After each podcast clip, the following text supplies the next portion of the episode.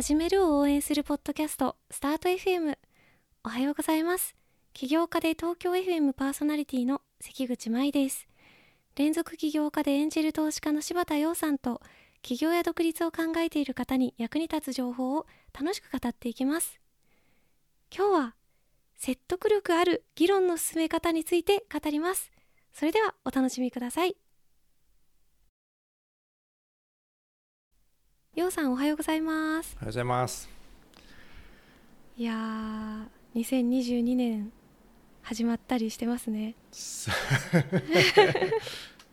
月なのでなんか習い事始めたりとか新しいこと始める人も多いじゃないですか。はいなんかしなきゃいけないですね。なのであの今日はちょっとようさんに教えていただきたい学ばせていただきたいことがあるんですけれども。あ僕も舞さんに教えてもらいたいことあるおちょっと私が先に教わあってもいいですか？いいよいいよ。もちろんもちろん。じゃあ交換スキル交換会ね。ああそうしましょう。いや恐縮ですけれどもね。あのーいやいやいやいや。私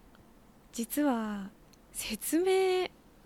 が苦手なんですよ。わかりますね。まあいや言うほどじゃないと思いますけど。あの喋りが上手なのでカバー全然できてると思いますけどフォローになってない。硬い説明とかが結構苦手で。うん言いたいことはわかります。そうなんです。であのー柴田さんがこじつけ力がすごい高いよねっていうことですよね。あのー いや本当ねそうなんだろうなと思ってて。あのそう思ったやっぱり最初のきっかけとしてははいはい。忘れもしない第1回目の収録ですよねえもう46回前ですよ。いやすごいですね。その最初の収録の時にはい。会社の売却ってどのように進めるんですかっていうのが回だったねわけですけど。エピソードの一番目でしたうねん。その話を聞きながら会社の売却などという非常に難しいことを一応その先方に説明してプレゼンしてお話をまとめてるわけじゃないですか、はいはいもちろんそうですね。それはもうすごいなっていうのとあとそれをどうやって進めたのかの説明自体もうまいですし、うーんなるほどね。あのー私はちょっとそこら辺をどうやったら説明上手になれるのかをね私含めて皆さんも知りたいと思うので教えてください。はいはいはい。はい。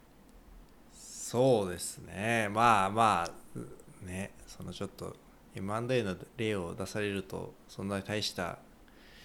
あれじゃないんですよっていう感じなんですけどまあちょっと気をつけてる点としてはうんうん。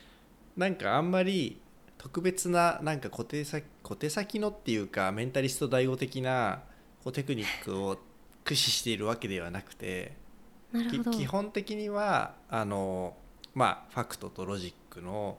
うんうん。積み上げで説明している、まあ、少なくともそういう印象を相手に与える、えーっていうまずまあ伝えるとしてはそういう感じですと、まあ、あのなんか、うん。まあ、それが一番なんか崩しにくいかなというふうに思っているので。はい。なんかすごいかっこいいこうキーワード言うみたいな感じというよりは、えーまあなんか僕とつと理論展開していくっていういやそれができない。ですよね。でで、えっと、ただこれって実はそのそれなりになんだろうそのいや事実と論理で組み立てますっていうとなんかそれうん当たり前の論理展開しかできないように聞こえるかもしれないん。ですけどなんかその、うんうんそれ普通にこうお互いが何か交渉とか、えっと、ディスカッションしている場面って、えっと、基本的にはそのなんかルールがないというかどういうふうな、えっと、ロジックとかファクトを持ち込んできても構わないので結構いかようにでも、えっと、こう展展開できるんですね。展開できると思っていて。ででな何に気をつけるとそれが可能になるかっていうと、うんうん。えっと、相手のその対象に対する物事の捉え方自体にえいかにこうそれをこう変えていくかというか誘導していくかというところえー。をすご。い、まあ、そうですね。えっ、とフレーミングと言いますがその物事を捉える枠組みのことをですね、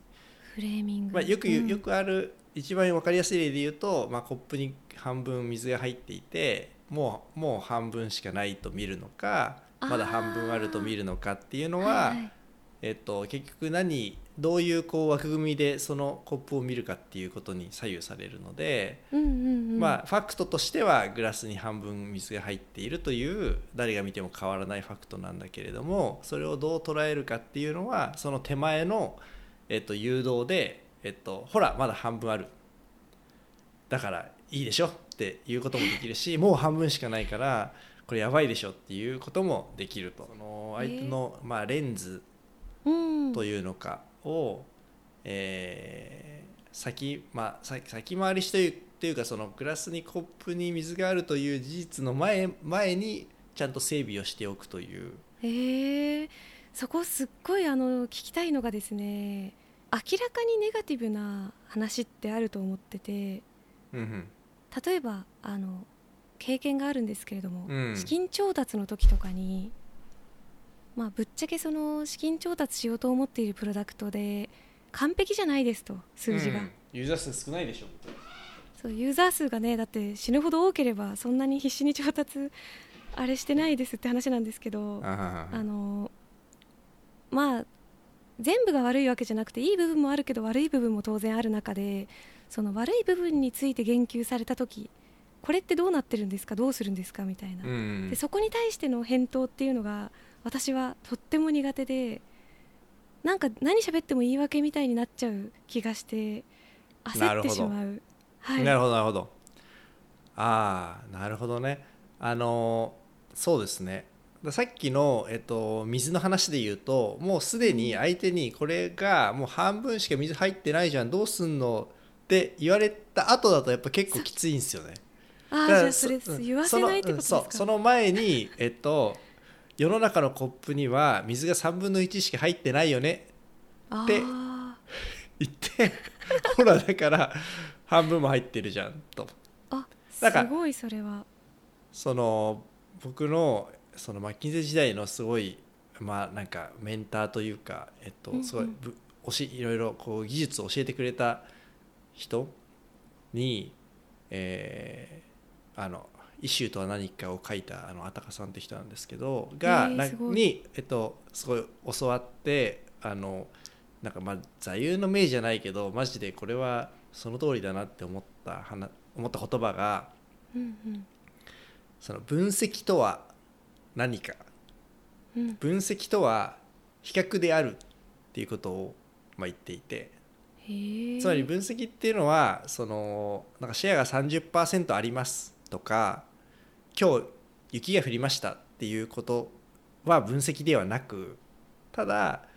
例えば去年はシェア40%だったのに今年は30%になってます。これは分析ですと。普段この季節に東京で雪が降ることなんてないんだけれども今日雪が降りました。これは比較になってるのでえこれは分析なんですね。みたいな話をしててまさに今のあのその先に言われちゃったみたいなやつがそれいいいいあれなんですけどもうそれ分析が向こうがもう済ましてしまっている状態なのでこっちが分析して提示しなければいけないですよね本当は。でなんかその調達とかのあそのなんか冒頭でおっしゃっていただいたなんか売却できてすごいですねみたいな話で、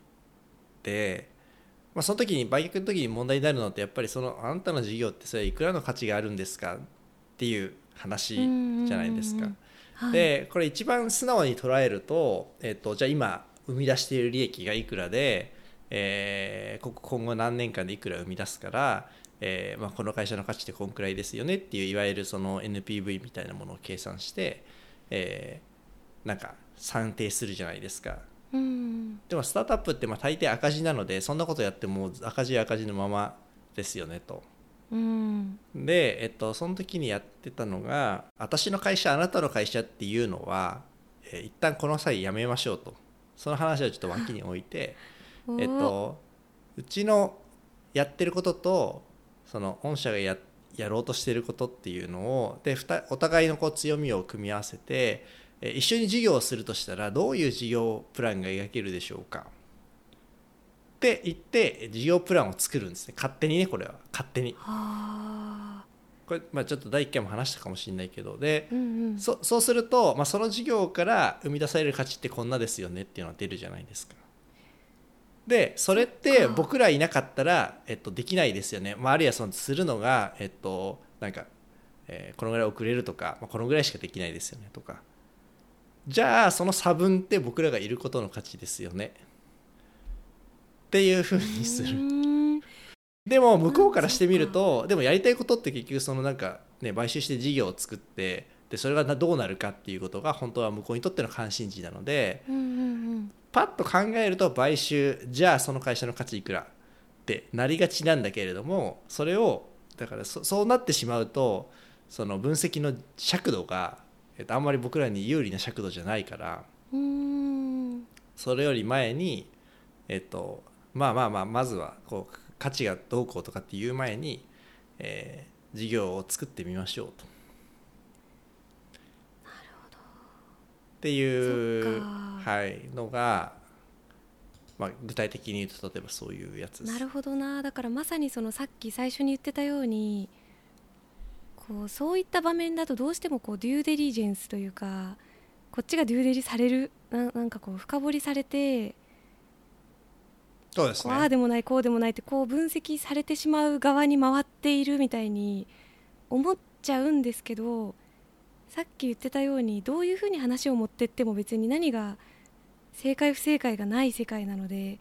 いかようにもそうやって自分たちの有利なように枠組み自体をその設そうですね。そうですね。まあデューデリにせはあよその向こうデューデリする側も何かこう仮説があってそれを検証しに来るわけですよね。うんうんうんだから、えっとでそれが個々のパラメーターに、えっと落ちてくるんですよ。うんうん。だからその仮説自体をこちら側が、えっと、把握しないで勝手に相手任せにしちゃって単にじゃあここにじゃあデータルームあるからこのドロこのボックスのフォルダ勝手に浅くって勝手にあなたの方で価値考えてくださいね。ってやっちゃうと向こうはなんかどういうその計算式というかこう今うんデューデリの場合はですね、どういうモデルでえー会社を価値を算定しようかっていうのも相手任せになっちゃうんでもしかしたあらー。すごいいいかもしれないけどもしかしたらすごいその低いく出るモデルを構築するかもしれないんですよね。だそこは、えっと、そそのその時点であんまり良いこう議論の進展ではなくてうん。できれば、えっと、こういうふうにこのデータを見てくださいっていう視点も含めて提供しないとなるほど。いけないんです。視点から提供するのか。これめちゃくちゃ参考になる。これ、まあ、フレフレーミングですよね、うん。その枠組みを提示して。さでたふむふむその枠組みで見ればいいのねってなってからじゃあ見てみましょう、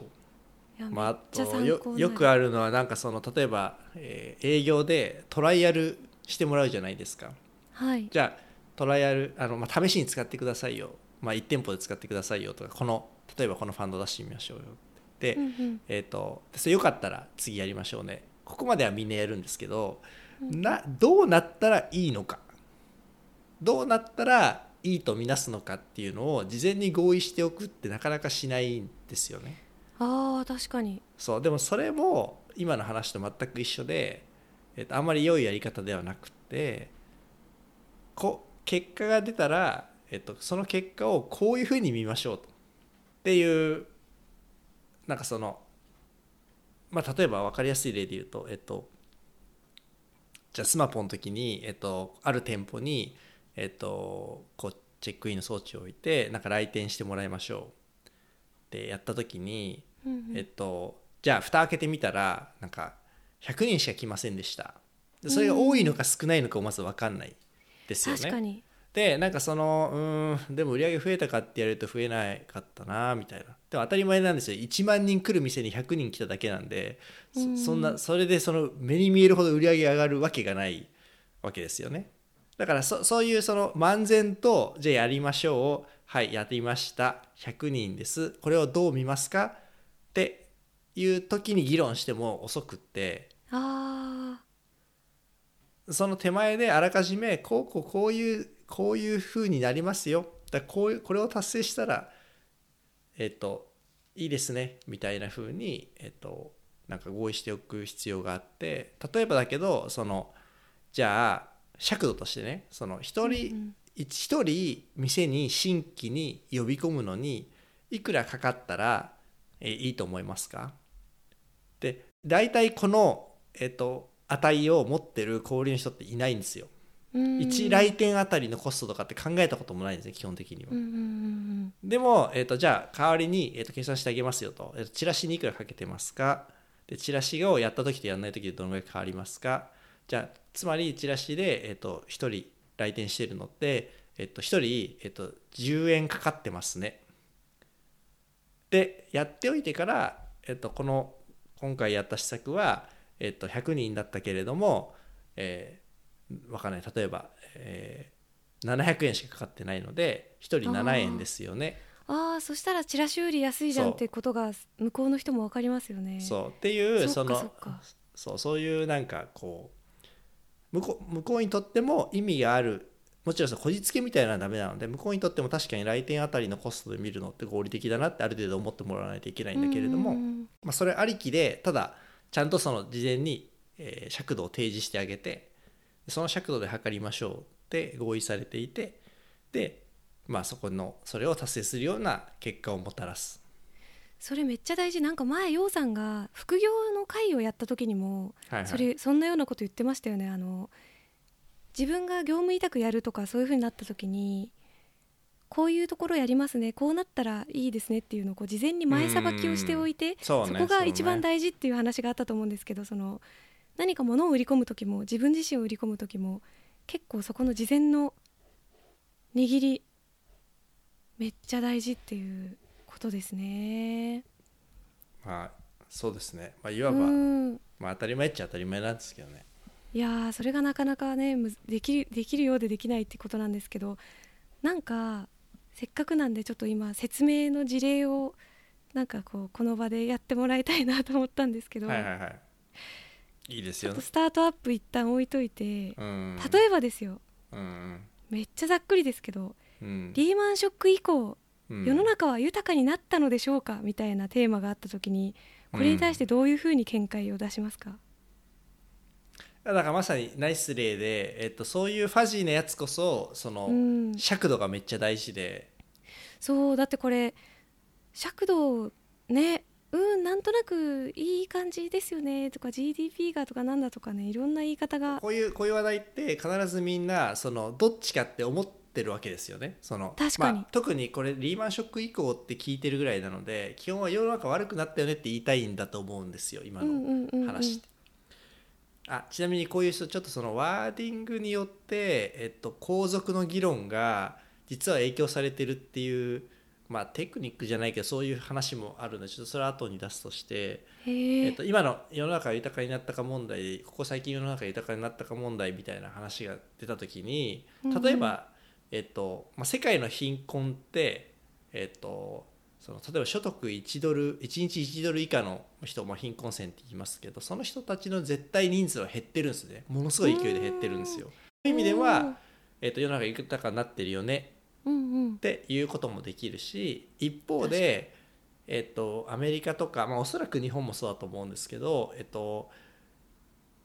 例えば中所得の、えっと、ミディアン、えっと、中央値と、えっと、一番貧困の例えばボトム20%の人のあのギャップみたいなのはすごく広がってるはずなんですうよ。んそうですよね。そう。でだからそういうふうな、えー、とところを取り出すとなんか悪くなってるよねって言えるしうん。なんかもっと言うとその世の中が豊かになったかって説問なので、えっと別にその所得の話だけじゃなくていやなんかそのどんどん地球環境って悪くなってるよね。あーまあ自然破壊ってしひ進んだよねみたいな感じで。そのうんまあ、これもユニバースもどこまでも広げることができるからその米国っていう風なに焦点を当てることもできるし世界の人類っていう焦点を当てることもできるしいや地球規模で自然環境みたいなのも含めたその健全性みたいなところに尺度を与与えることもできるじゃないですか。確かにそうなのでまあそこを、まあまあ、自分が今今から話すこう中身のにこうフィットしたものを選べば良いというか。あーそっか。じゃあ例えば豊かになったって言いたければそれにフィットしたやつをこの中から選び。そうでああかつえっ、となんならそれがえっ、とつまりえっ、とそれの問いかけで一番大事なのってえっ、と自分の身の回りの人の幸せですよね。まあ、だからその、えー例えば先進国の所得格差っていうのに注目するのが大事なんです。でやることもできるし、うーん豊かさってそのなんかすごくトータルなものですよねだから自然環境も含めるべきなんですっていうようなその枠組みをチョイスしたいのを決めたらそれをなんでそのチョイスが適切かっていうその前段をが発生するじゃないですか。そんな感じでその玉突きが起こるようにこうしていく。のが設計していくというのが多分ポイント。で,、まあ、できればこれを、えー、となんか話しながらそっちに持っていけると一番いいんですけど、まあまあ、これ慣れればできるんですが。慣れればできるのかな。慣れていくしかないですねじゃあそしたら。まあ、あとはねそのあれですねその自分の得意な方の話に、まあ、さっき今の話であの、まあ、本のファクトフルネスとかに散々書いてあるような話なんですけどあのそういうただファクトフルネス最近読んだらファクトフルネスの 話題に近づけるように引っ張る。うんで引っ張り方は、えっと、いろいろあるんですけど、えっと、さっき言ったワーディングって結構大事でこれこだわるとめちゃくちゃあのなんだろうなすごくこう議論を僕もそんなにえそこまで熟練してないんだけど、まあ、ワーディングはすごい気をつけるようにしていて例えば今さっき、えっと、舞さんが、えっと、世界は世の中は豊かになったかっていう問いかけをしたんですけどはい。世の中は豊かになったかっていうのと世界は良くなったかっていうのって、まあ、意味としては同じなんですけど、うんうん。えっとまあ豊かとか良い VS、えっと、世界とか世の中っていうそのそれぞれちょっとワーディングが違っていてうん。で世界は良くなったかって言った方がその後自然環境を含めたユニバースに持っていきやすくてで世の中は豊かになったかとか世の中は貧しくなったのかってやるとより、えっと、貧しいっていう言葉は所得格差みたいなものをうんうんうこうん連想させやすいので、なんか先進国はこんなに、えっと、所得格差開いてるっていうユニバースに持っていきたいんだったらそういうふうに、えっと、そういうワーディングを使えばよい。Gmail とかって予測変換的に、あの文章をどんどん勝手に作ってくれるじゃないですか。英語とかでやると、なんかあの「How are」って言うと「How are you today」みたいな勝手にこうボワって入れてくれるじゃないですか。うんうん。あれってその GPT-3 っていうあの AI 使ってやってるんですけどそれはまあなんかそのえっとなんだろう言葉をパパパって打ち込むとそれに続く文字を勝手に生成してくれるみたいな。なうん。AI なんですね。でそれ、まあ、機械学習でそう膨大なデータ読み込ませてそういうのができてるんですけど。で人間の脳って多分これとかなり同じようにできていてえっとなんかパパパって言うとあ次こういう言葉が来るだろうなっていうのを勝手に、えっと、自分自分が意識するより前に想起しちゃうんですよ。あーそっか確かに。であこの話が来た。あるいはこの話じゃなかった。でないない方は、えっと、おそらく脳は不快に感じてるはずなんですね。うん。だからまあ印象には残るんだけれども、えっと、その「ん?」っていう引っかかりが発生する、まあ、そっちの方が多分記憶には残るんだけれどもうまく誘導しようと思ったらできるだけその「ん?」って思わない方がいいので、うん。さっきのワーディングの、えっと、によるなんか誘導みたいなのが効くのかなという仮説を持っていて。これはその一つ一つのワーディングもそうだしなんかえっとよく例え話とかをすると思うんですけどそのいろんなものを説明するときにね。例えば他の業界ではこうなってますよとか、うんえーとこれって料理に例えるとこれですよねとか。だその例え話の話題とかもさっきの、まあ、GPT-3 理論で言うと相手の中でその話題にの連想っていうのがこう相手の頭の中でバーッと広がってるのでそそその連 自分がその取り上げたい方に、えっと、持っていくような、えっと、比喩をチョイスした方が良いというか。へ難しい。じゃあ相手が頭の中で何を思い浮かべるかまで想定して事前に言葉を選ぶっていう。そうですね。まさにまさに。まさにまさに。まあレベルっていうかでもまあ基本あれですよね、まあ、相手の立場になって物事を考えましょうっていう小学校で言われるやつだと思うんですけど。はあ。そそれで言うとあれかえっ、と、うん。なんか僕がなんでカタカナ用語を多用するかの 説明したことありましたっけ？どいまあこれ言い訳なんですけどなんかいやないです。でも確かにようさんはカタカナ用語が多いなって私はなんか海外で海外住んでたからかなと思ってたんですけど、まあいやいやそれも多少あると思うんですけどなんかえっとこれでも僕だけじゃなくて例えばえっと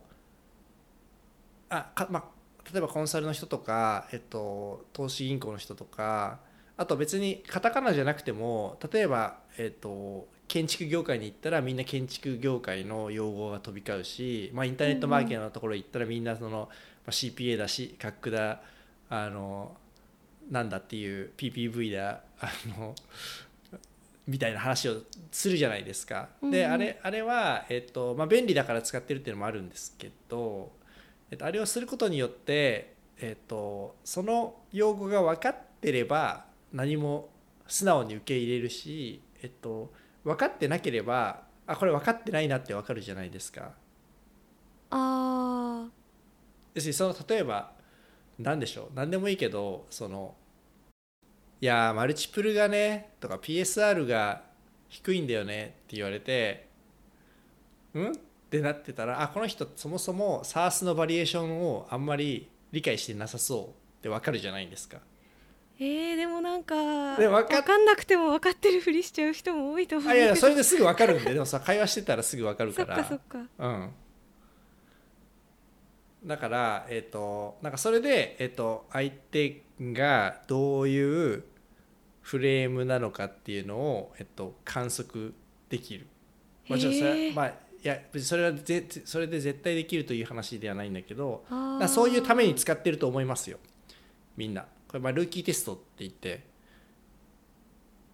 PSR 分かんなかったらあこれ PSR 分かんないんだなっていう前提で説明するし PSR で通じてたら、えー、とそれが分かってそれ省略できるわけじゃないですか。まあでも確かになんか知ってることなのにね知らない定義でこまごま説明してると多分相手もイライラしたりとかってなっちゃうし逆によく知らないのに知ってる前提で進めちゃうとなんか分かんないですって言い出せなくて面倒くさいことになったりとかだからそれを簡単にねさっと把握できるのは確かに便利ですね。そういうその性善説的な意図もあるし、えっとあその場そのロジック知ってるんだったらこういう論理のねじ曲げ方はきっとできないだろうなっていうのも分かる なるほど、そっかじゃあさっき言ってたフレーミングとかをする上での作戦を立てる意味でもやるってことですね。そうですね。はい。うーん。なんだか全体的に聞いたらねなるほどその通りだなと思うもののなかなかこれを身につけるまでが相当大変そうだなと。まあ、例えばさっきのそのトライアルする前に、えっと、成功の定義について決めておこうみたいなのって別に誰だってできると思うんですよね。確かにそれはすごく分かりやすいですね。まあ、あとはあれですよね。やっぱ話をする時にそのプランニングをするかっていうことですよね、まあ、別にそうサッカーでもアメフトでも試合する前に作戦立てるじゃないですか。うんうん。でいやそれは言わんやディスカッションをやっていうふうに思うんですよね。考えてみたらそうですよね。いやそう単になんか多分何もや何も考えてないだけじゃないって思う。できないみたいな。いやあのいつも私はゴールイメージだけは想定して最終的にこういう風になったらいいな